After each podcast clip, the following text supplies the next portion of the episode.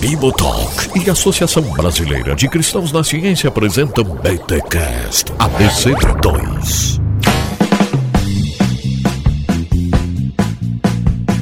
Muito bem, muito bem, muito bem. Começa mais um BT Cash ABC2, de número 20. Eu sou Rodrigo Bibo e no mês do cachorro louco vamos falar de saúde mental. Ah, tá. Não? Não é o mês do cachorro louco? É, é. Vai ter que sair esse mês agora, né? Não tem escolha mais. Vai não, vai sair agora, essa semana. Já estamos gravando em cima do laço. É nós. Eu sou Cacau Marques e quero me entregar na sua terapia. Muito bom, banda resgate. E eu sou Bruno Mori Porreca e Freud não explica tudo. Ó. Ah, gostei, já gostei. Tem também. Eu sou a Larissa Lima e eu não sei ler mentes. Olha aí, gente. Muito bem, muito bem. Ó, ainda, né? Mas sabe ler, não sabe ler mente, mas sabe ler metaforando, sabe ler expressões, gestos. eu tá, a gente tava conversando aqui nos bastidores, cara, psicólogo. Quando eu tô perto de psicólogo, eu já começo a me entregar já, meus cacuete, ato falho. É uma, uma loucura que o pessoal fica lendo, né? Mas eles disseram que não é assim, tá, gente? Que o psicólogo não fica em modo psicólogo a todo momento. São pessoas normais. Você pode ser amigo de um psicólogo. É o mentalista, né, velho? Lá do- da série, o mentalista. Isso é The Mentalist. É legalzinha aquela série, cara. Só que eu não consigo olhar pra aquele ator, cara. Ele me dá uma agonia, aquele cara. Ele é aquele cara do Diabo Veste Prada. Você tem medo dele ver seus segredos pelos seus olhos. É isso que você tem. Não, ele parece um anjo da turma da Mônica, mas que deu errado. Eu não sei explicar aquele aquele ator lá. Não sei, não sei. Não, não rola pra mim aquele, aquele cara. No, no Diabo Veste Prada me dá mó Perfeito, agonia, cara. Me dá mó agonia no Diabo Veste Prada quando ele tá lá. Enfim, o assunto não é esse, gente. O assunto aqui é saúde mental. Sim, vamos falar sobre saúde mental. Estamos aqui com dois estudantes. Aliás, um já é formado há 10 anos, outra. A, a Lari tá se estudando ainda, né, Lari? Se forma quando? Ou tá ouvindo muito tambor? décimo semestre. Décimo semestre. Uma psicóloga. Quase, lá. ó, quase lá, né? Por enquanto tá ouvindo o professor tocar tambor na sala de aula, né? Eu vi você reclamando esses dias aí. Exatamente. então é isso, gente. Estamos aqui com Bruno Porreca e Lari. Eh, Lari, eu não sei teu nome. Lari Lima? Larissa Lima? Larissa Lima. Larissa Lima, olha aí, para falar sobre saúde mental aqui no BTcast ABC2.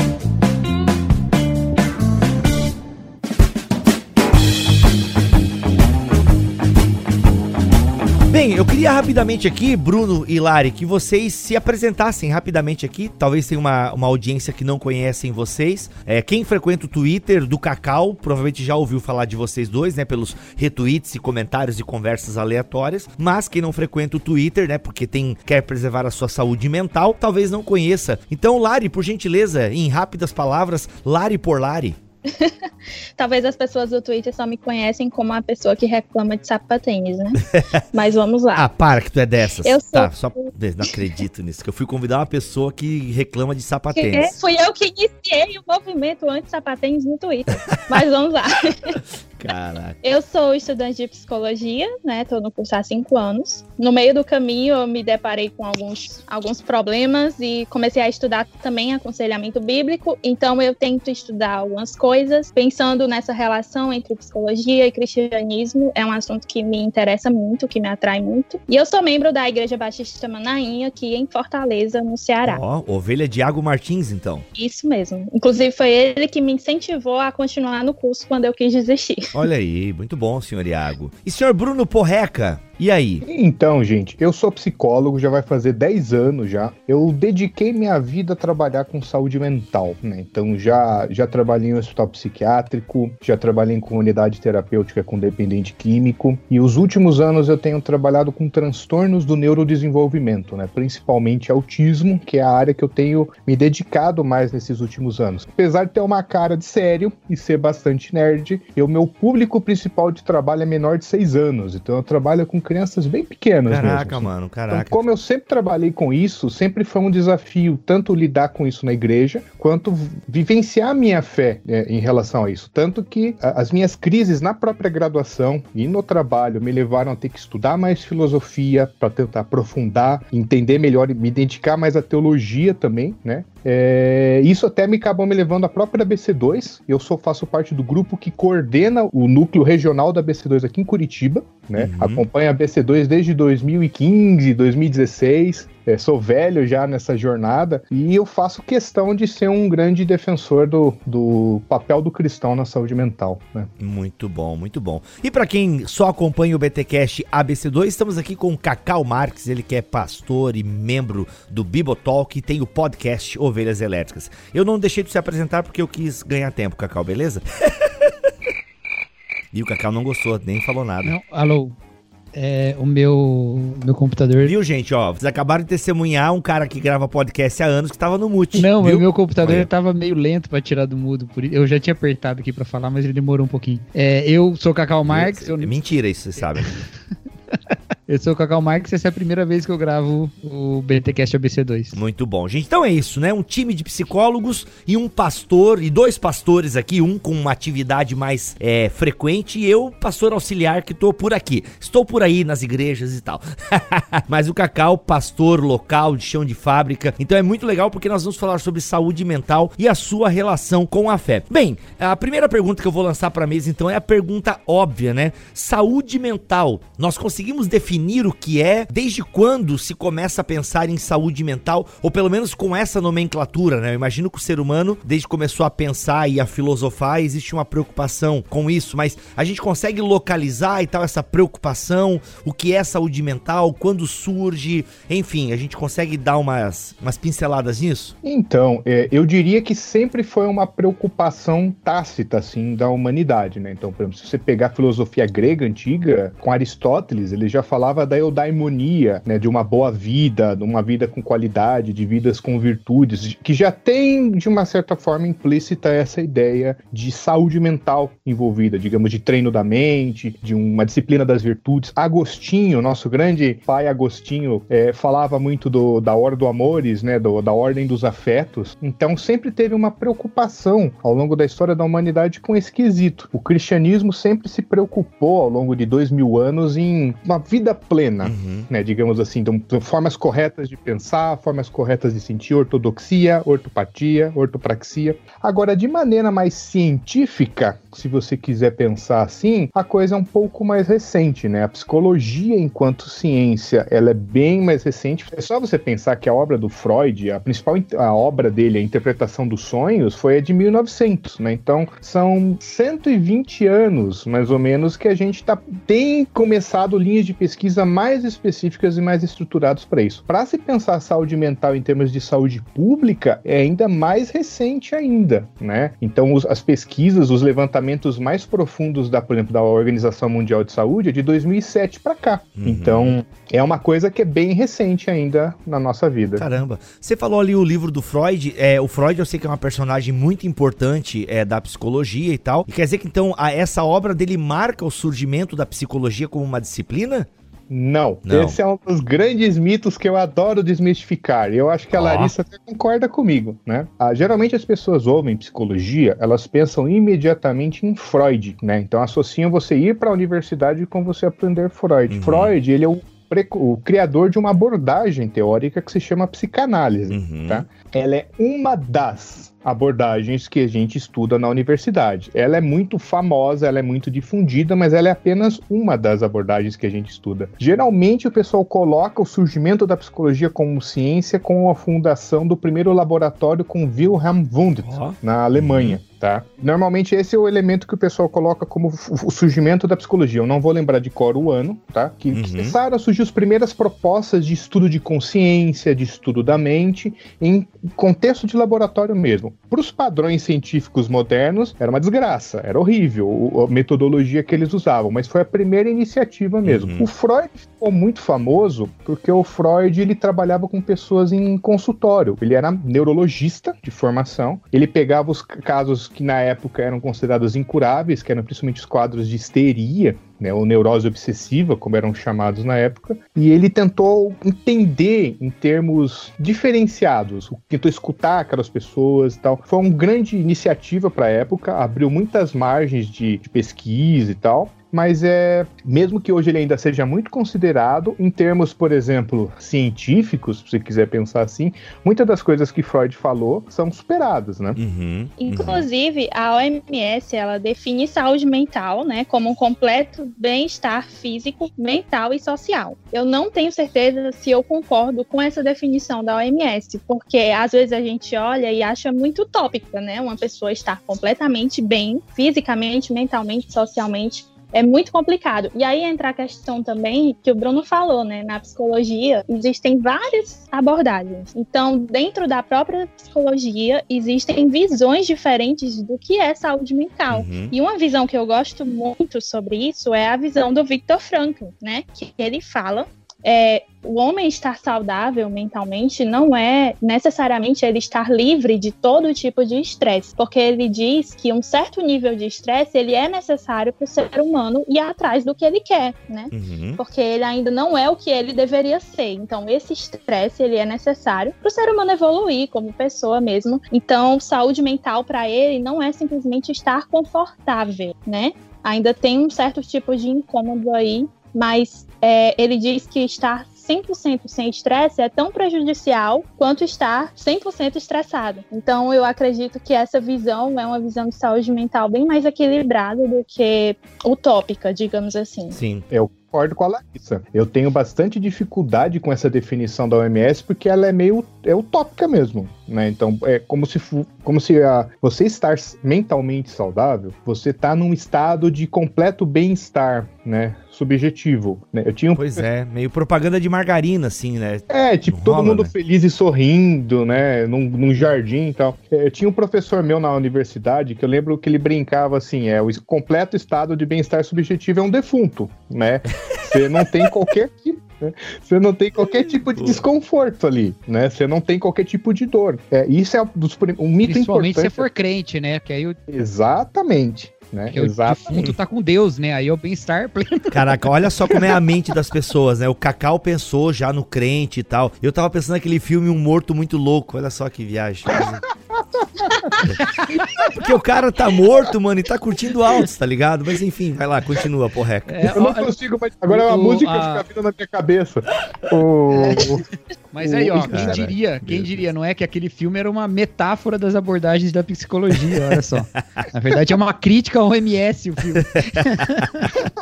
Gente, nunca tinha pensado nisso. caramba, que volta. Mas continua, porreca. Vamos manter a seriedade do papo aqui, vamos lá. Até uma coisa importante que a Larissa comentou também, é essas multiplicidades de abordagem, por exemplo, a Associação Psicológica Americana, até um certo tempo atrás, ela classificava pelo menos umas 300 abordagens diferentes, tá? Nossa. São muitas. Eu tive 10 abordagens na faculdade, né? Essas abordagens, elas são classificadas dentro de, de grandes grupos, né? Então, abordagens mais psicodinâmicas, abordagens mais comportamentais e tal. Mas uma grande questão que rola aqui é que, geralmente, essas abordagens, elas enfatizam pontos específicos que elas consideram que é, essa é a essência de, uma, de saúde mental. Então, por exemplo, linhas mais comportamentais com as quais eu sou mais acostumado a trabalhar, em geral enfatizam muito mais autonomia e independência, né? Que não quer dizer que são coisas ruins, mas se você, por exemplo, a gente falar dentro de um pano de fundo cristão, a importância que a, a- a fé cristã dá, por exemplo, para a comunidade, né? Para a relação mútua de amizade, de vínculos, alguns, alguns teólogos colocam até como aliança,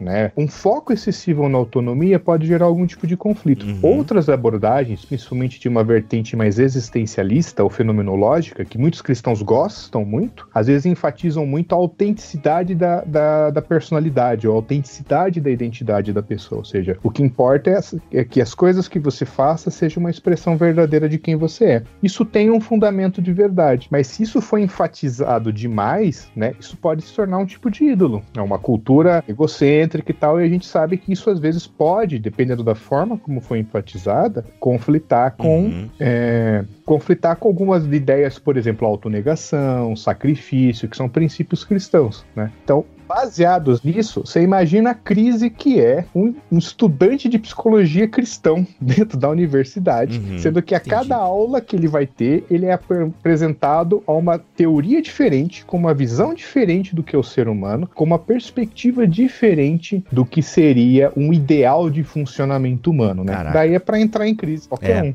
Bem, a gente não, não é um curso de psicologia aqui, não vai dar pra gente entrar e, e- e ver as principais, pelo menos, né? Então, é, esse negócio da, da questão do bem-estar e tal, quando eu fiz algumas disciplinas de psicologia na faculdade, eu conversava muito sobre esse assunto em casa, porque os meus pais estavam estudando psicanálise minha irmã estava fazendo psicologia na faculdade. E em outra faculdade, não na mesma. Ela estava fazendo curso de psicologia e eu estava fazendo psicologia na parte de educação lá do- da licenciatura de história. E aí, eu- uma provocação que eu levava para ele sempre, porque eu tinha muito preconceito ainda na época, era de que pro psicólogo, ninguém, todo mundo é doente. Né, eu falava, "Pô, mas todo mundo é doente, o tempo todo todo mundo é doente tal. Justamente por causa dessa definição assim do bem-estar, que ninguém nunca tem esse bem-estar pleno, né? Mas depois eu entendendo um pouco melhor, lendo algumas coisas e tal, eu, ta- eu tava até lendo um livro sobre depressão que o cara dizia assim: olha, é, minha busca na luta contra a depressão não era não ficar triste, mas era poder ficar triste de um jeito normal e não entrar num quadro depressivo, né?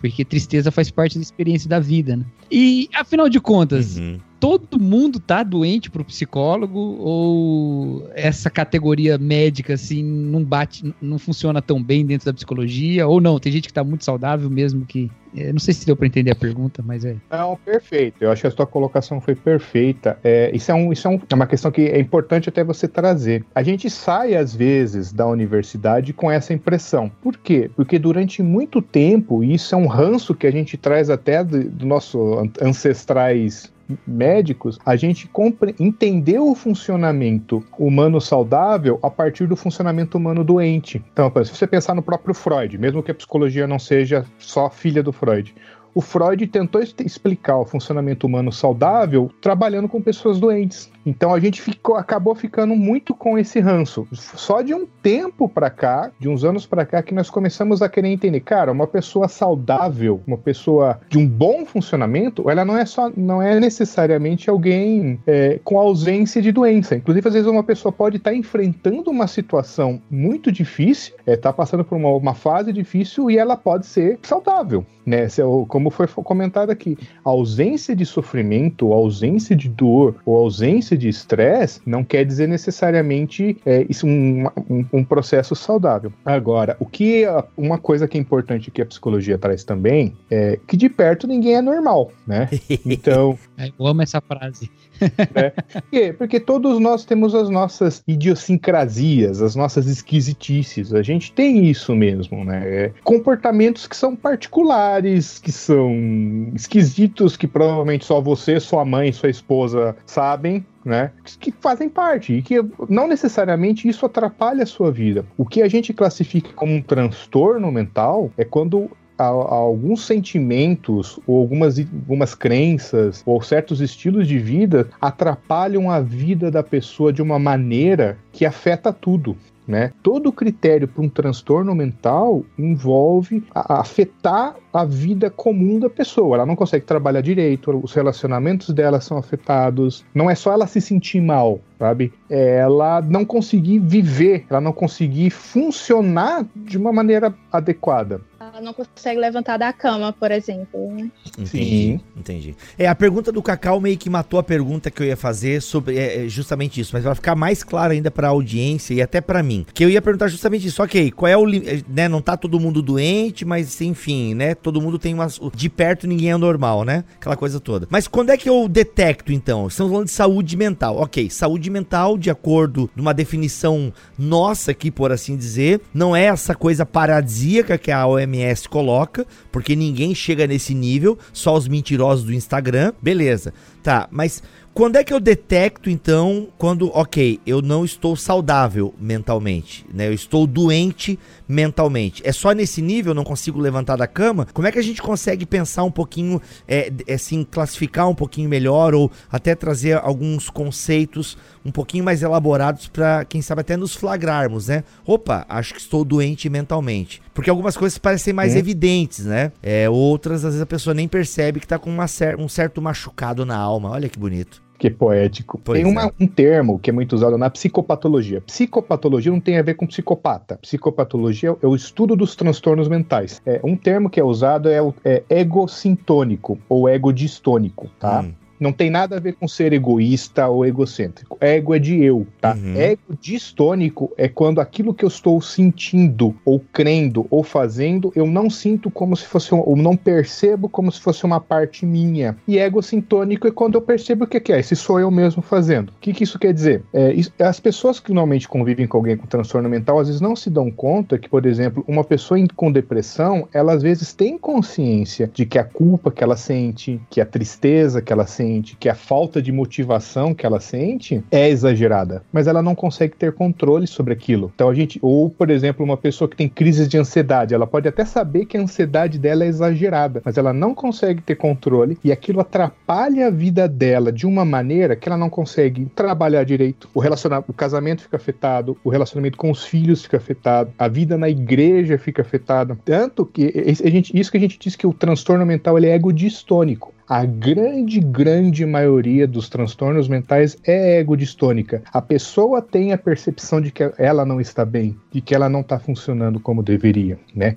Ao mesmo tempo, como isso afeta a vida dela como um todo, normalmente as pessoas que estão ao redor também percebem, Uhum. né? Vocês que são pastores, quando às vezes vocês têm que fazer um processo de aconselhamento discipulado, vocês percebem quando uma pessoa tá num, sei lá, Uhum. numa tristeza normal porque terminou um namoro ou uma crise pessoal, ou quando você vê que aquilo tá passando demais da conta do que seria normal ou esperado. Você consegue ter meio que intuitivamente perceber aquilo. A pessoa nunca chegava atrasada no trabalho, começou a atrasar direto, começou a faltar, de repente começa a ter é, medos que não tinha antes, a pessoa começa a faltar na- no culto, nunca faltou no culto, começa a ter umas discussões diferentes no, no, no casamento, a, a- começam a ter alterações que são visíveis. Você percebe que a pessoa não está funcionando no estado normal dela. Uhum. É, a gente tem o DSM, né? Que é o diagnóstico, o nosso manual diagnóstico dos transtornos mentais, e ele é mais usado pelos psiquiatras. Mas no DSM fala exatamente isso que o Bruno falou, que a diferença é justamente em intensidade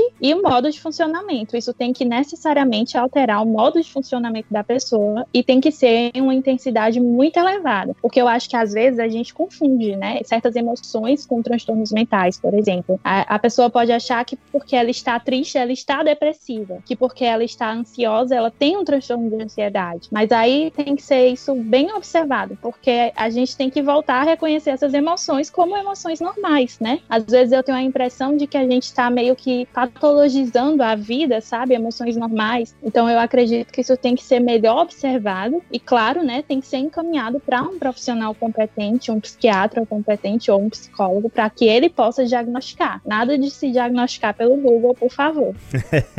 Muito bom. Deixa eu só dar um exemplo, perfeito isso que a Larissa falou. Deixa eu só dar um exemplo. Luto.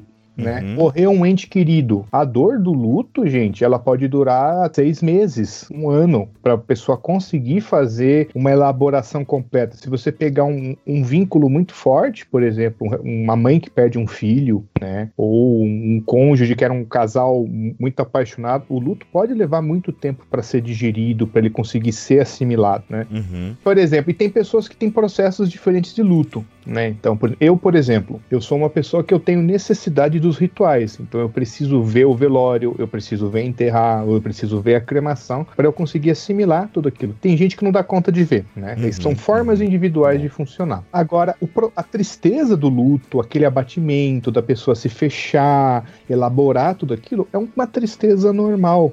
É uma tristeza que faz parte da vida. Ela pode se tornar patológica. Ou seja, uma pessoa que está 5, 6 anos em processo de luto por alguém, por um membro querido que morreu, aí você pode dizer que a coisa é patológica. Uhum. né? Ela não consegue assimilar no mundo daquela pessoa aquela perda. Sim. Agora, é, tem aquela tristeza. Um exemplo de luto, luto mesmo que as pessoas passam, aposentadoria. A gente vive numa sociedade que valoriza demais trabalho. Você passa 40, 50 anos da tua vida vivendo, sei lá, 30 horas ou mais até da tua vida se dedicando para aquilo de repente para. Então, dá um baque. É normal as pessoas, é- isso, principalmente em homem, a pessoa se aposenta, ela vai ficar um ou dois anos meio depressiva, assim.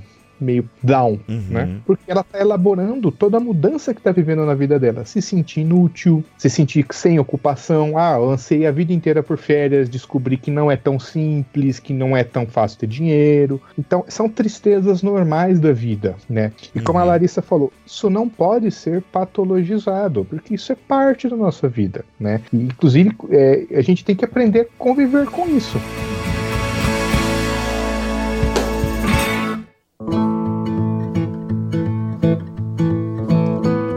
É, eu vou chamar vocês dois pra gente fazer um programa só sobre ansiedade. Até ia puxar uma pergunta sobre isso agora. E a galera ansiosa, putz, é isso aí que eu quero. Não, a gente não vai ficar focando na ansiedade aqui, gente. Mas eu prometo chamar os dois pra um podcast só sobre ansiedade. Eu já tô falando aí pra você ir fez- administrando a sua Você ansiedade. fez a pior coisa Tu tá deixando os ansiosos ansiosos. Eu ia fazer uma pergunta sobre ansiedade, mas daqui a pouco eu faço. Meu Deus!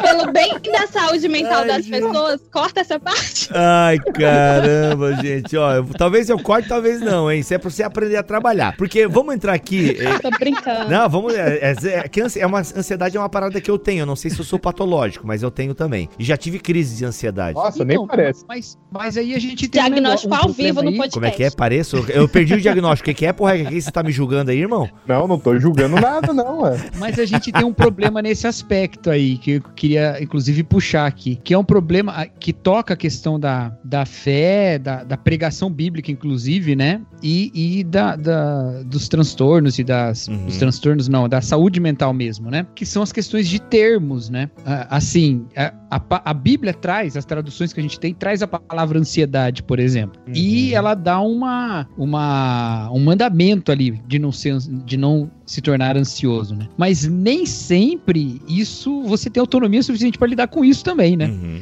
E aí, às vezes, a gente usa esses termos sem diferenciar o que é patológico e o que é da vida, né? O que são as questões da vida mesmo, né? Como, por exemplo, o Bruno deu aí o exemplo da, da- do luto e tudo mais, né? Ou a gente falar de ansiedade mesmo, ou de outros aspectos aí, fala de tristeza, às vezes, num sentido bíblico, e a pessoa já carrega isso para um outro sentido da vida dela, e ela vai acreditar, então, que por causa daquilo que a Bíblia tá falando, da, da alegria do Senhor, por exemplo, ela então tá em pecado porque ela não consegue ficar alegre, quando na verdade ela tem uma condição eh, de saúde mental importante de ser tratada, né? E, e às vezes eu vou pregar sobre ansiedade, eu tenho maior preocupação de falar, gente, olha, eu tô falando aqui, né, de uma vida reinada pela ansiedade, mas eu não tô falando aqui das questões patológicas eh, ou, ou da, da necessidade de um tratamento a respeito desse assunto. E aí eu, inclusive, geralmente incluo na mensagem uma, um incentivo das para as pessoas procurarem um profissional é, para tratar desses, dessas questões quando são nesse nível, né? Porque a gente tem essa confusão. E a gente é herdeiro de uma visão teológica, meio pietista talvez, não sei, que valoriza muito o sentimento como uma manifestação de Deus na nossa vida, sabe? A gente tem isso nas músicas, né? A gente fala, alegria está no coração de quem já conhece a Jesus, só de ouvir tua voz os meus medos se vão. Então parece que a gente percebe que Deus é real porque a gente sente isso. E aí quando a pessoa não sente, o que, que ela pensa? Eu não tenho Deus, né? Eu tô condenado pro inferno ou alguma coisa do tipo, né? E, e aí tem esses problemas de termo aí, a gente precisa ter o cuidado na hora de pregar, de entender também essa diferença, né? É, tu tá puxando o tema da ansiedade que seria em outro podcast, né? Mas vai lá, respondam, Cacau, gente. Não, não, eu- a ansiedade, a ansiedade é como um exemplo, mas os outros todos que eu coloquei aqui Uhum. também, né? Medo, por exemplo, as pessoas vão, é, uma música como essa, Doce Nome, né? Os meus medos se vão, e ela tem um problema de fobias lá. Barata, mano. Quem não tem medo de barata não é normal, tem que se tratar. Não, mas às vezes é uma fobia social mesmo, Uhum. né? É, é uma síndrome do pânico. Aí ela fala: não, mas meus medos se vão quando eu ouço o nome de Jesus, mas o meu não vai. Então é o demônio, sei lá, sabe? Esse Sim. tipo de coisa. Eu acho que a pergunta do Cacau, é, ela pode ser dita de uma outra maneira. Essa relação de fé e, e psicologia, Cacau, poderíamos entrar talvez nesse tópico? Perfeito. É, não, eu, eu achei muito legal a sua colocação, Cacau, porque realmente é é uma dificuldade que a gente encontra mesmo. Eu falo até por minha própria experiência pessoal, né, da minha conversão na adolescência e tal, de lidar com esses tipos de dilema e lidar com isso na graduação. Eu não sou exegeta bíblico, tá? Não sou o Vitor Fontana para manjar de texto, ou Paulo On para manjar do grego, do hebraico e tal. Mas é, a gente precisa tomar um cuidado também, porque não necessariamente o, quando eu falo de ansiedade, por exemplo, ou quando eu falo de mente, é, eu estou usando o termo técnico da psicologia, é exatamente o mesmo termo que está escrito lá no grego e no hebraico, no Novo Testamento ou no Antigo Testamento. Então a, a gente é, tem que tomar cuidado para não fazer esse tipo de equivalência do, da terminologia. Eu, eu esse para mim foi uma grande virada quando eu descobri que quando eu ouvi a palavra mente na, na faculdade, não era a mesma coisa que quando eu ouvia mente lendo a Bíblia. Não são necessariamente o mesmo conceito, tá? Hum. Mas uma coisa que é importante frisar também é que a palavra de Deus, ela não só nos fala dos momentos de alegria ou da vitória sobre o medo e a ansiedade. A Bíblia é muito mais ampla e completa do que isso. Então tem um livro na Bíblia chamado Lamentações. Por mais que as pessoas prefiram lembrar só de três versículos que tem no meio dele, a maior parte parte do livro são tragédias, uhum. né? A maior parte dos salmos trazem um elemento de sofrimento, de tragédia, de desesperança. Inclusive, os salmos, para mim, são ótimos, porque eles misturam bastante a, a, confusão emocional humana, né? Que é esperança com medo, com raiva, com desejo de vingança, com inveja, com apelo à ajuda do Senhor. Eles misturam isso mesmo, porque a vida emocional humana ela é muito mais rica. E uma coisa que eu sempre tenho, a gente eu creio que a gente precisa ter em mente. Eu lembro quando eu estava no grupo de jovens, que eu vi uma vez uma menina, ela orava assim: Deus, me cura dos meus hormônios. Né? É eu respeito, eu respeito a oração dela, mas desculpa. É, e às vezes a gente fala: Deus me cura das minhas emoções, né? Me livra das minhas emoções, né? Só que as emoções elas fazem parte do funcionamento humano. Elas podem ser afetadas pelo pecado, elas podem ser afetadas pela queda, mas elas fazem parte da criação original de Deus. E se fazem fazem parte da criação original de Deus, é a palavra que Deus diz sobre isso é e viu Deus que era bom. Então essas emoções, tipo alegria, tristeza, raiva, medo, elas fazem parte de uma coisa boa, fazem parte de algo que Deus criou. Elas podem estar funcionando errado, elas podem estar funcionando de um meio desa de um modo desadaptativo, que é o termo que a gente às vezes usa na psicologia, elas podem estar funcionando de um modo exagerado, mas é o fato delas funcionarem é bom, tá? E é quando a gente tenta negar uma emoção, por exemplo, negar a tristeza, ou negar a alegria, ou negar a raiva, a gente está tirando uma parte que é da própria criação de Deus. Não, elas servem para funcionar num certo equilíbrio. Se você vê na Bíblia, Jesus, Jesus tem momentos que ele chora, tem momentos que ele ri, tem momentos que ele fica com raiva, né? Então, essa, essas emoções em tem um que ele foge dos fariseus. Essas emoções ele fica triste, são... ele fica triste ao ponto de morrer. Fala lá, né? Tanto em Mateus quanto em Marcos. Estou triste, ao... minha alma está triste ao ponto de morrer. Uhum. É, não é fácil não. Pensa que ele teve uma crise de ansiedade tão forte que saíram lágrimas, é, suou sangue, né? Quando ele estava para ver todo o processo da crucificação. Então, pô, o cara teve uma crise de burnout, um estresse muito intenso. E, e só que Jesus não tinha pecado, uhum. então ele não pecou ali entendeu? Então, vivenciar Sim. essas emoções não quer dizer necessariamente que você está pecando. Legal, legal. Tá, ô Larissa, a minha dúvida é o seguinte: a psicologia, até onde eu sei, e eu não sei muito, né, mas ela não trabalha com a categoria de pecado como a fé cristã trabalha.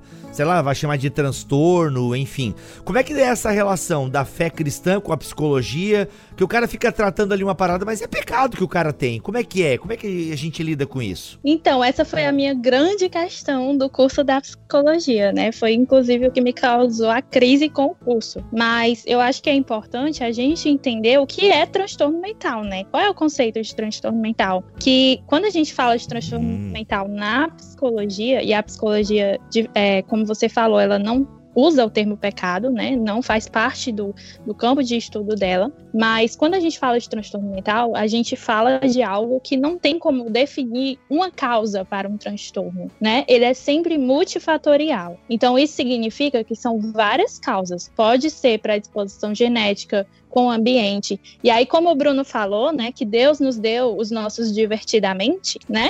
Só que aí o pecado é, corrompeu bom, nossos divertidamente. esse desenho é bom mesmo, né? É maravilhoso, assista assistam divertidamente. É muito bom sobre, sobre as emoções. E, e aí o pecado corrompeu e o homem, como um ser tão complexo, né? Ele, ele tem vários aspectos, não é só o aspecto psicológico ou só o aspecto espiritual, mas tem vários aspectos corrompidos pelo pecado. E aí, quando esses aspectos corrompidos pelo pecado se juntam, talvez pode dar algo errado. E não tem como a gente dizer que tem uma causa certa para um transtorno mental, porque o transtorno mental, ele é um conjunto, né? Ele é um conjunto de fatores. E é a partir daí que desencadeia um transtorno mental. Isso que o Cacau falou sobre ansiedade é realmente um ponto bem delicado. Mas eu acredito que a ansiedade do transtorno de ansiedade, né, generalizada, é diferente da ansiedade que a Bíblia fala. Porque na ansiedade do transtorno de, de ansiedade, por exemplo, é, a pessoa ela pode estar aqui assistindo televisão tranquilamente e do nada ela tem uma crise de ansiedade. Ela não está pensando em nada. Naquele momento ela não está pensando, meu Deus, o que eu vou comer amanhã? O que eu vou vestir amanhã? Ela não está preocupada naquele momento. Ela está ali tranquilamente, mas o corpo dela já foi afetado pelo transtorno mental ao ponto dela manifestar esses sintomas sem nem estar tá pensando em nada. Então, é, falar disso é sempre muito complexo. E aí a gente tem que ter muito cuidado para não ser simplista. Mas sobre a ansiedade, é, eu acho que dá para a gente aprofundar bem melhor no, no, outro podcast também. Mas acredito que é, um transtorno mental, ele.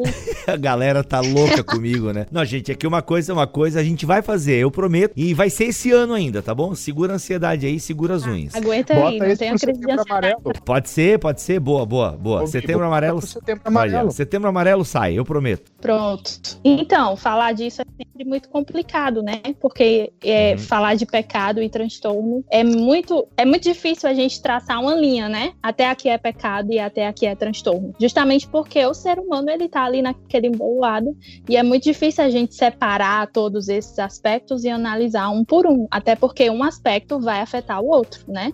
Uma pessoa com transtorno mental, ela não deixa de pecar, ela ainda peca. E então é difícil a gente separar esses aspectos do homem e analisar de forma separada. Eu diria assim, complementando o que a Larissa falou, tem uma palavra que é chave na graduação em psicologia, se chama depende. Como, é, qual que é o critério para separar ansiedade de pecado? Depende, né? Então, tudo depende. Então, eu vejo que tem, primeiro, uma só uma questão. O termo correto é transtorno mental e não doença mental, tá? Tem um, tem um, tem um motivo para isso. Como a Larissa falou, oh. é, o transtorno mental, o termo que eles usam é multifatorial. Em, em outras palavras, nós não sabemos exatamente o que causa, nós sabemos que tem muitos fatores envolvidos, biológicos, genéticos, sociais, familiares, espirituais, mas a gente não sabe o que começa, o que encadeia no que para gerar aquilo. E doença, normalmente, ela tem o que eles chamam de etiologia. Ela tem causas específicas, uma evolução específica e um tratamento específico. Transtorno mental não necessariamente é assim. Então, tem alguns transtornos mentais que eles têm uma base biológica muito mais forte. Né? O autismo, que é o transtorno que eu trabalho, uhum. ele tem uma base genética muito mais forte. A estrutura cerebral é diferente, né? Transtornos de ordem mais psicótica, por exemplo, esquizofrenia, ele tem uma base neurológica e genética também mais forte. O transtorno bipolar tem uma base biológica mais forte. Agora, tem outros transtornos que eles são da história de vida da pessoa, ou eles são de eventos na história de vida da pessoa. A depressão costuma ser mais assim, uhum. os quadros de ansiedade são mais assim. Agora, fazendo essa diferenciação, é, eu acho que a gente precisa diferenciar também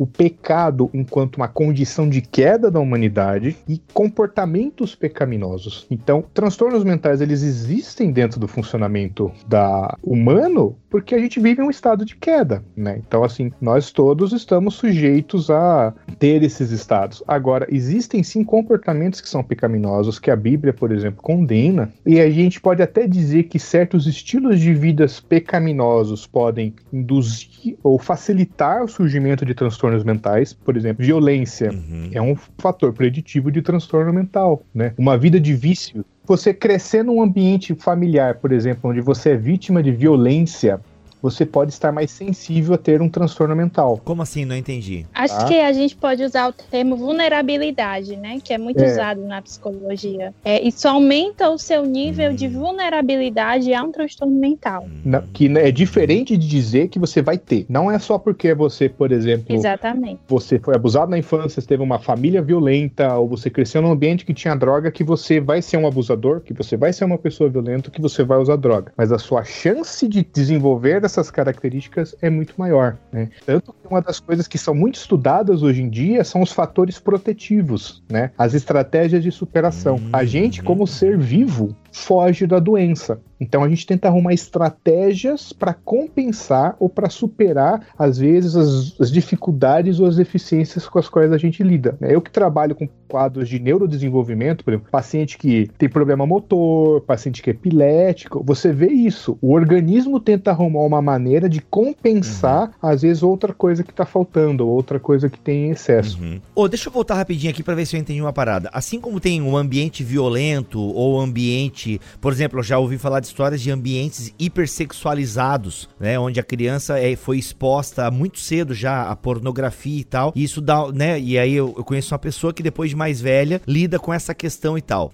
Agora sim, em relação à saúde mental, o ambiente também pode proporcionar, digamos, é, facilidade ou não para a pessoa desenvolver, é, não é doença mental, né? Como é que é o, o, o termo? Transtorno mental. Transtorno, Sim. isso. Transtorno mental. Então, quer dizer, o ambiente também, é, onde a pessoa trabalha, onde a pessoa vive, onde ela cresceu, pode facilitar. E também, ainda que acrescento mais uma coisinha na minha pergunta: algumas questões é, bioquímicas também do próprio corpo da pessoa e tal, também podem ser é, facilitadores para um transtorno mental? Podem. Por exemplo, um exemplo famoso e um exemplo extremamente trágico: os órfãos da Romênia. Tá? Se você tiver estômago, você procura no Google. Ai, caramba. Eu não tenho estômago, mas eu tenho vontade de ver, de saber o que, que é. Tá? É bem pesado. Teve um determinado momento do, da União Soviética que um- teve um ditador na Romênia que ele, todas as crianças que eram abandonadas na rua, eles socavam em, em orfanatos afastados. Essas crianças ficavam privadas de quase qualquer contato afetivo. Hum, Tá? Então, tem os vídeos da época que era como se fosse uma linha de produção, parecia aquela linha da Ford, assim. Tem uma enfermeira, pega a criança, molha na água, daí vem outra, pega e seca, daí vem outra, pega e joga no talco. Daí- tipo, só, tipo, uma coisa horrível, assim, de ver. E quando caiu a ditadura desse- da Romênia, que foi aberto e descoberto esses, esses orfanatos, a maioria dessas crianças desenvolveram transtornos mentais muito graves, pela ausência de contato afetivo, pela ausência de modelos familiares, né? Inclusive, é por isso que hoje, quando você, por exemplo, trabalha com adoção, hoje em dia não se tem mais orfanato, se tem mais pais sociais. E se percebeu, e se- isso foi descoberto, não, não era tão claro isso há, muito, há alguns anos atrás, Uhum. que quanto mais próximo de um modelo de família, mais saudável é. É mais fácil você, é melhor pro desenvolvimento da criança ela tá, ter a referência de um casal ou de cuidadores específicos do que ela ficar no modelo de orfanato, tipo, são várias crianças numa linha de produção dividindo o mesmo quarto, sabe? uhum, uhum. Então tem fatores ah, ambientais interferem sim, tá? É como eu falei, por exemplo, Uau. é normal às vezes uma pessoa se aposenta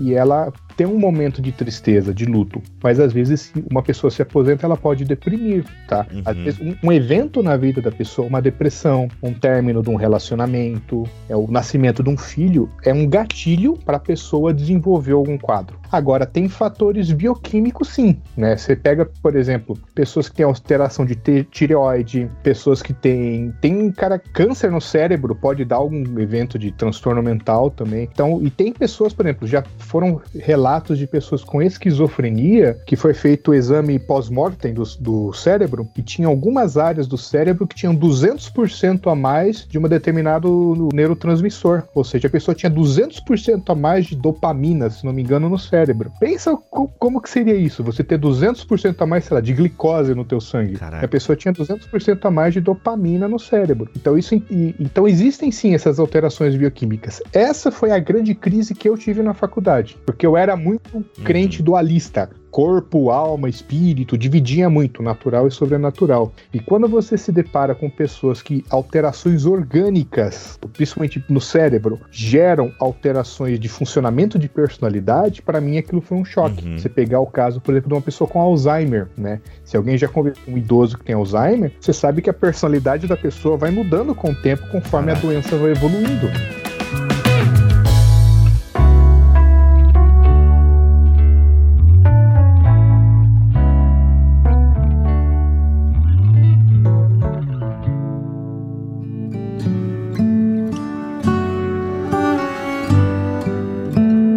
Diante disso tudo, né, dessa questão da saúde mental, dos transtornos, né, como é que a gente como igreja pode ajudar, né, a desenvolver uma forma de convivência de vida que valoriza ou que, que promove mais saúde, né? Como vocês falaram da, dos elementos aí do redor, né? Que contribuem ou que levam a mais vulnerabilidade. Vulnerabilidade é a palavra? É, né? Não me lembro se foi a palavra que ela disse. Então, como é que a gente pode ajudar para ter um ambiente mais saudável, inclusive nos relacionamentos e tudo mais? Eu acredito que a igreja, ela já funciona, né, como uma rede de apoio. Na verdade, ela deve funcionar. Claro que não é o papel principal dela, né, ser uma rede de apoio para quem tem transtornos mentais ou para prevenir, mas de fato é uma comunidade de apoio, né, que pessoas que talvez é, não são cristãos não têm esse apoio a mais. Então, eu acredito que o papel da igreja é realmente é, se conscientizar, né, sobre transtornos mentais e pensar, mesmo que não tenha ninguém na sua igreja com um transtorno mental, mas e quando chegar, né? Como é que você vai lidar? Como é que você vai cuidar da pessoa com transtorno mental? Eu acho que esse tipo de diálogo ele é muito urgente na igreja, porque está crescendo cada vez mais o número, né, de pessoas com transtornos mentais. Então, eu acredito que a gente pode se conscientizar e trabalhar com de uma forma multidisciplinar, assim, não querer fazer da igreja, esse é o meu ponto de vista, né? Não querer fazer da igreja é, um ambiente ambiente de psicoterapia. Eu acho que é, não é a intenção da igreja, não é a função da igreja,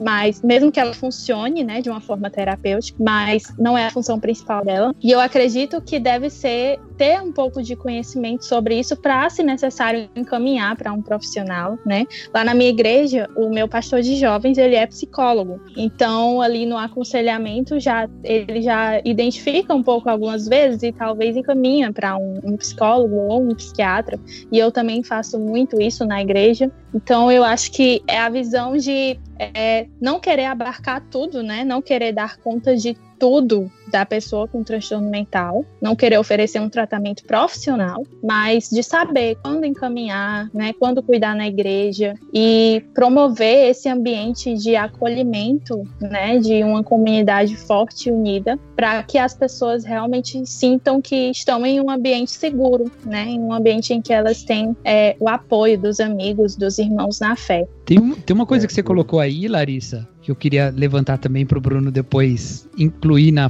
na fala dele, que você falou assim, não é o papel da igreja ser é, é, um ambiente de psicoterapia, né? E às vezes a gente acha que é bom a gente ter ou usar essas técnicas ou desenvolver esse tipo de esse tipo de abordagem do problema do outro e da, da, da das lutas do outro, técnicas mais psicológicas, achando que então estaríamos todos muito bons se todos fôssemos profissionais da área para poder ajudar uns aos outros. Quando ninguém nasceu para viver cercado de psicólogos, mas, mas para ter bons relacionamentos, né? E uma, uma figura assim para que eu acho que dá para talvez pensar, vocês falam se faz sentido ou não. Quando eu assisti aquela série The Big Bang Theory, um dos protagonistas lá, a mãe é psicóloga, né? A, ela, ela é psiquiatra, na verdade. A mãe do Leonard, não. Mãe do, do, Leonard, Leonard, não é? Mãe do Leonard, é. é. é. Mas ela é psiquiatra, se não me engano, mas vai funcionar do mesmo jeito. Porque o relacionamento que ela tem com ele não é de mãe e filho, mas é de psiquiatra e paciente, né? Ou ela, ele quer ter uma mãe e ela quer ter um paciente, né? E, e isso às vezes se reproduz na igreja.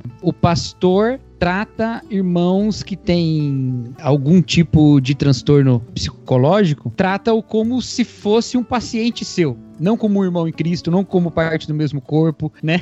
Então todo tipo de abordagem, sempre uma abordagem centrada no problema, nunca centrada na pessoa, porque né? Não tem um relacionamento ali. Tem um problema a se resolver. A pessoa se torna um abacaxi para ele, né? Quando na verdade tem que ter um sentimento, um sentimento não, um envolvimento, um envolvimento pessoal, não só do pastor, mas de todo mundo, né? O ambiente ali é um ambiente de relacionamento, não é um ambiente de tratamento, né? Não sei se, além do problema da gente achar que a gente resolve tudo com a igreja e não, não precisa do profissional, né? Que é outro problema que, graças a Deus, cada vez eu vejo menos acontecendo, mas também tem, né? Pois é, é eu corroboro muito do que vocês dois falaram, assim. Eu acho que a igreja tem que ser igreja. Ela não é clube, ela não é grupo terapêutico, ela não é ONG, ela é igreja. E eu acho que a igreja, ela é inclusive mais efetiva e mais terapêutica quando ela é igreja, quando ela se compromete com os processos de comunhão, de acolhimento, de apoio mútuo, de administração da ceia e batismo, de pregação da palavra, do que quando ela se propõe, às vezes, a fazer outros tipos de coisa que às vezes fogem demais da alçada dela, né? Então, assim como também acho que a com minha função como terapeuta não é necessariamente ser um pastor, né? Como terapeuta tem um objetivo específico com o meu paciente. Eu também não acho que todo mundo vai precisar se cercar de terapeutas. Coitada dessa pessoa, né? uma, um fato interessante, saiu um relatório da revista The Lancet, finalzinho do ano passado né, um relatório geral da condição da saúde mental do mundo. Tem duas coisas que me chamaram muita atenção nesse relatório. A primeira deles foi que eles falaram assim: em termos de saúde mental, todos os países do mundo são países em desenvolvimento. Né, é um problema global. Colocaram até como problema de saúde pública. E é uma Olha outra, é, é uma questão de saúde pública, porque se você, por exemplo, for um empregador e você for ver quantas pessoas estão afastadas do trabalho ou não estão trabalho, digamos, envolvidas na economia ou, ou vivendo de uma maneira normal por causa de transtornos mentais é muito, o índice é muito alto, uhum. né? E ao mesmo tempo eles perceberam assim, é reconhecido hoje que a melhor forma de tratar as pessoas, por exemplo, uma pessoa com um transtorno mental grave, não é socar ela num hospital psiquiátrico e deixar ela isolada do mundo, é deixar ela perto da família e deixar ela perto das comunidades das quais elas fazem parte. Hoje já reconhecemos, demorou para reconhecer isso, né? Que a pessoa ela é parte de uma comunidade, ela é parte de uma família e que esses relacionamentos ao redor dela são importantes para a saúde mental dela. Uhum. Né?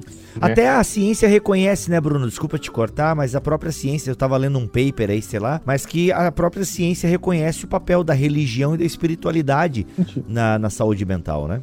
É, hoje a religião, a religião e a espiritualidade são colocados como fatores protetivos inclusive. Oh. Pessoas que têm uma vivência numa comunidade de fé, por exemplo, ou têm uma filosofia religiosa, elas têm menos chance de ter depressão, de se envolver com drogas, de se envolver em comportamento criminoso ou violento. Né? A, a religião é considerada um fator uhum. protetivo, né? principalmente para as drogas, é o que tem surgido mais artigo ultimamente. E do suicídio também. Olha aí. Ah, exatamente. Porque a religião, citando o, o queridinho da Larissa, que é o Victor Frankl, ele... Meu também, não sou tão fã. É meu pai. é, ela confere relacionamentos e ela confere significado, né? então eu às vezes eu, eu vejo que a comunidade de fé ela consegue dar um suporte, um apoio, uma parceria, às vezes por uma família que está com dificuldade. Às vezes não é que nem que eles vão ser, digamos assim, vão usar técnicas que a pessoa. A pessoa está em depressão, daí vai um irmão lá na casa dele, leva um bolo, passa uma tarde lá, leva um violão, toca um louvor. Esses laços que vão sendo criados são importantíssimos. E hoje eles sabem que isso é o fator, esses relacionamentos, né? Por exemplo, pesquisas que falam sobre uhum. felicidade. Eles sabem hoje que as pessoas mais felizes são aquelas que têm os relacionamentos mais profundos, né? mais íntimos, né? Então, isso é importantíssimo. Então eu vejo que nesse uhum. ponto a igreja tem um, tem um papel essencial. Ela consegue fornecer isso para as uhum, pessoas. Muito bom. É, a gente falou aqui do aspecto positivo, né? Obviamente que também a pesquisa contempla o lado negativo, né, da religião, no sentido do fanatismo e tal, e até mesmo religiões que são contras, né, tratamentos e que depressão é coisa do demônio e esse tipo de coisa. Tem o lado negativo também nessa relação é psicologia e fé. Tem, tem. Existe um. O, eles criaram até um termo. Eu não gosto muito quando cria, tipo, psicofobia, né? Que seria, digamos, medo ou uhum. preconceito contra transtornos mentais, né? É medo do eu porreca, que... psicofobia, medo do psicólogo. eu não, eu não sei se seria medo o termo certo, mas existe sim ainda aquela ideia de tipo, ah, é louco, é preguiçoso, isso é falta. De, eu já ouvi isso. É falta de que apanhou, de ter apanhado da vida. Se tivesse apanhado mais, não tava desse jeito. Isso é falta de fé. Esse demônio tá possuído, não ora o Uhum. suficiente. Tem umas coisas assim, né? É doença É, de graças- rico, já ouvi falar. Cara, essa eu já ouvi também. Já, depressão é doença de rico. A estresse é doença de Estresse, rico.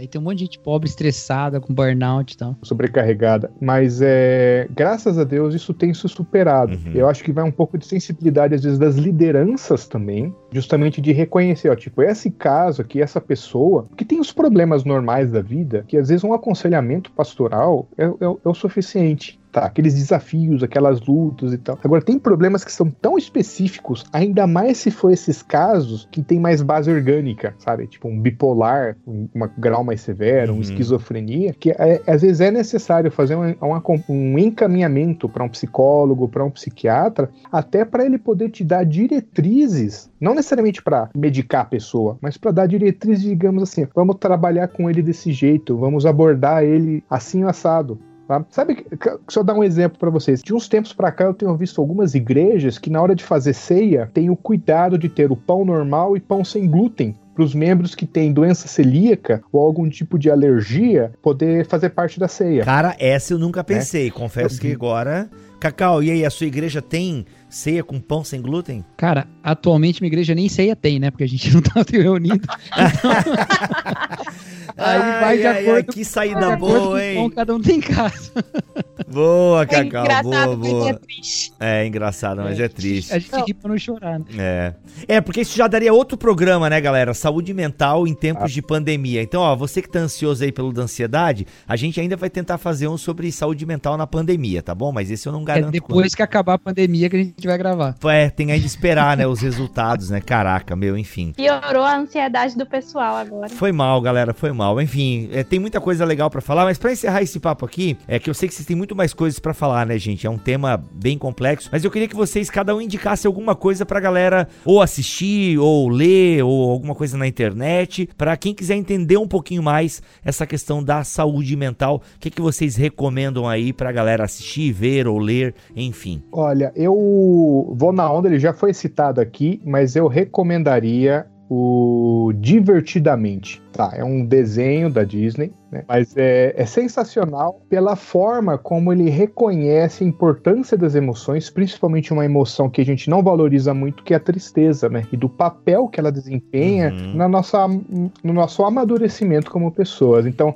eu acho que é uma maneira simples, é uma Sim. maneira didática e é uma maneira bonita de mostrar para as pessoas a importância que a, a saúde, que o cuidado com as emoções tem na nossa vida. Legal. E assistam as cenas extras, tá? Porque são muito boas. Tem a cabeça do adolescente que ela vai levar pra família conhecer. Nossa, é muito bom. É um curta, que é daí a relação do menininho que ela leva ali. Como é que é o nome da personagem? Esqueci o nome da personagem. É Riley. Riley. Riley, a Riley, muito bom. E aí, cara, a cabeça do adolescente, a cabeça do pai, cara, é muito bom. Tem as cenas extras, muito legal mesmo. E, essa, e esse final ali é maravilhoso mesmo, né? Da, da tristeza com memória base lá, muito legal, muito bacana mesmo. Sim, eu acabei de dar um spoiler, mas é filme velho. Se não viu ainda, vai ver que é bom, mesmo com o meu spoiler aqui. Ah, não deu spoiler, não. é, deu, não chegou a ser um spoiler, né? Não chegou Aquela a parte que ela morre, ressuscita lá, mas aí deixa quieto. Ô, Lari, e aí, o que, que você indica? A- além do Victor Frankl. Ô, o Victor Frankl é um cara que tem até uma linha própria lá, né? A teleologia, não, como é que é, ó? Logosofia. A logoterapia. Logoterapia. Esse dá mais um podcast, viu? Só do Vitor Frankl. Aí, Dá ó. sim. ó. Aí é um gigantes. Vitor Franco vai pro gigantes. Então tá, ó, gente, ó, você que é ansioso, É eu prometo aí que vai ter mais um do Victor Frankl, hein? Mas não esse ano. Mas o da ansiedade vai ter em setembro, isso você pode contar. E o depois a gente fala de outras da pandemia ano que vem. E o do Victor Frankl, se a Lari mandar uma pauta aí, quem sabe? E se o Cacau ler o livro que ele acabou de comprar por influência da Lari, a gente faz a parada aí. Mas eu já li o livro do Franco já. Esse é o Ah, é? segundo que eu lerei. Ó, tu leu aquele Em Busca de Sentido? Busca de sentido, Ah. né? Em busca de Boa, sentido, boa, claro, claro. Como historiador ainda, cara, documentos de época. pô. Da hora. Legal. E aí, Lari, o que, que você recomenda pra galera ler, assistir ou ver, enfim? Então, depois que vocês assistirem o Divertidamente, assistam o Mundo Cópia do Divertidamente, que eu participei. ai, ai, que ficou muito interessante, é justamente uma reflexão sobre as emoções em Divertidamente. E eu quero indicar um livro que não é do Victor Franco, para surpresa de todos vocês, mas é um livro que foi traduzido pela Fiel, o nome dele é Refresh. Tem o Reset e o Refresh, né? O Reset ele foi escrito pelo David Hum. Murray, eu não sei se é assim que fala o nome dele. E o Refresh foi escrito por ele e a mulher dele. E a mulher dele tem depressão. Então é um livro que fala sobre saúde mental. É um livro muito bom não só para quem tem transtorno mental, mas para quem quer entender melhor sobre saúde mental no geral, né? É um livro que eu indico para todo mundo assim. Então fica aí a indicação. É muito fácil de ler, não é nada técnico. Ele foi Uhum. escrito realmente para leigos. Legal. E vocês curtem Paul Tournier, Culpa e Graça? Eu, Eu li curto. faz muito tempo. Eu li Eu faz muito vi. tempo, confesso que eu lembro muito pouco. Teria que ler É. de novo. Todo mundo fala para eu ler, mas eu nunca li não. Cacau curte? É bom, é bom. Muito legal. E Cacau, o que, que você recomenda você como pastor, um cara também interessado aí nas, nas coisas da alma? Tem um livro de um, de um médico francês, chama Culpa e Graça, do Paul Tournier. Então,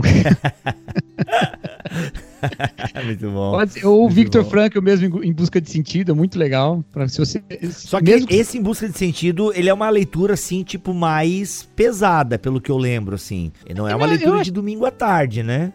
Não, não, não é de domingo à tarde, mas ele tem, assim, tem muita coisa narrativa, né, da história dele Uhum. e tal. Então eu acho que É, ele é um passa metade do livro contando a história, né? Dele. Exato. Uhum. Legal, Legal. muito bom, muito bom. Gente, é isso então. Foi mais um BTcast ABC2. Obrigado, Bruno. Muito obrigado mesmo. Você Opa. produz alguma coisa online, Bruno? Ou você tem só a vida social mesmo? Eu, quem me acompanha, eu sou bastante ativo nas redes sociais, mas é mais não necessariamente de Uhum. produção explícita de conteúdo. Eu faço comentários, Uhum. é, às vezes sando algumas dúvidas, principalmente pelo Twitter. Então, se quiser me seguir lá, tamo junto. Uhum.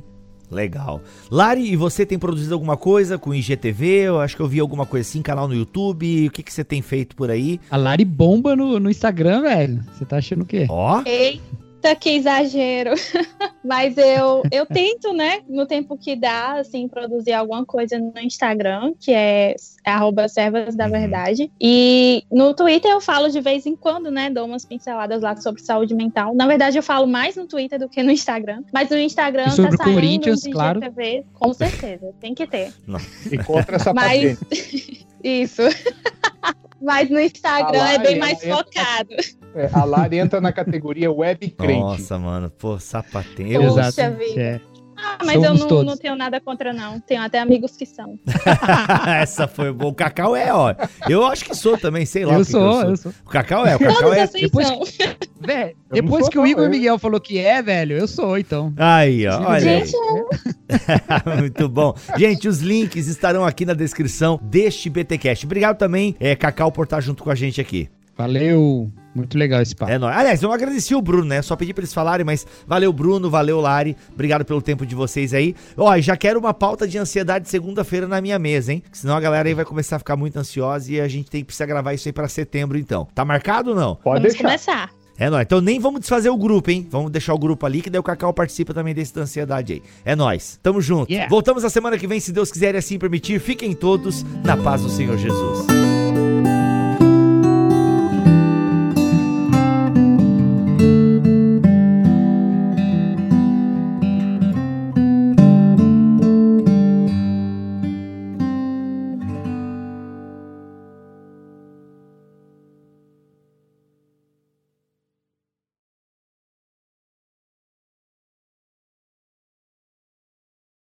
Gente, eu tenho um problema.